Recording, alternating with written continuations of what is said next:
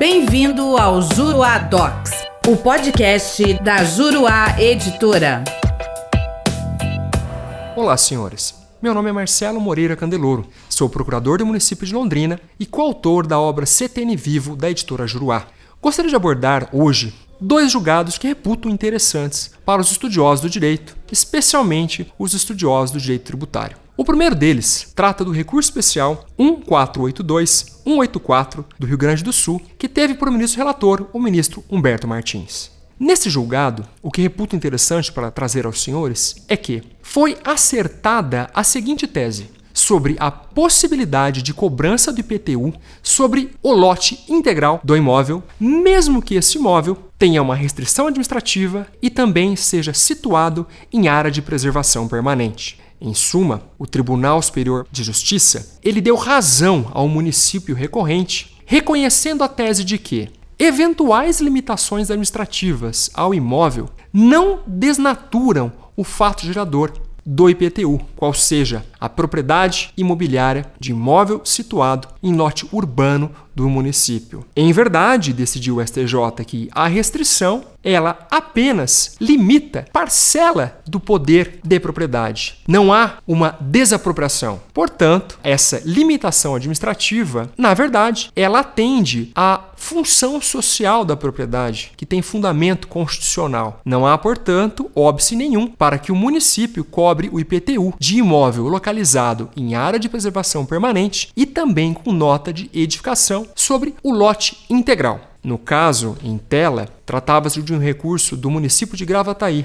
e concebeu e entendeu o tribunal também que, não havendo lei isentiva, não há por que se falar na cobrança sobre uma base de cálculo reduzida. Portanto, houve a alteração, a modificação, a reforma do julgado a quo. O segundo julgado que eu gostaria de trazer aos senhores é o RE 648245 de Minas Gerais, que teve por relator o ministro Gilmar Mendes. Nesse recurso extraordinário, que teve como recorrente o município de Belo Horizonte, discutiu-se sobre a possibilidade de majoração do IPTU mediante a edição de decreto. Em suma, pretendia-se o município a majoração do imposto através de decreto.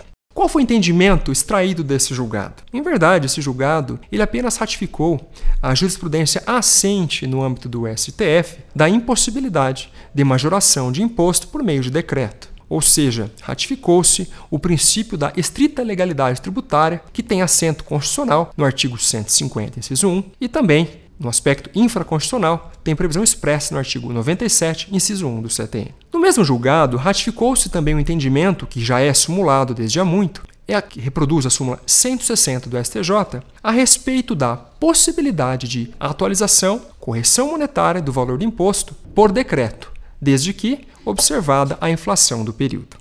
Mas o que de relevo eu gostaria de trazer aos senhores não são as teses principais firmadas no acórdão, mas sim o voto do ministro Luiz Roberto Barroso, porque ele trouxe à tona a luz sobre uma discussão muito interessante para os municípios.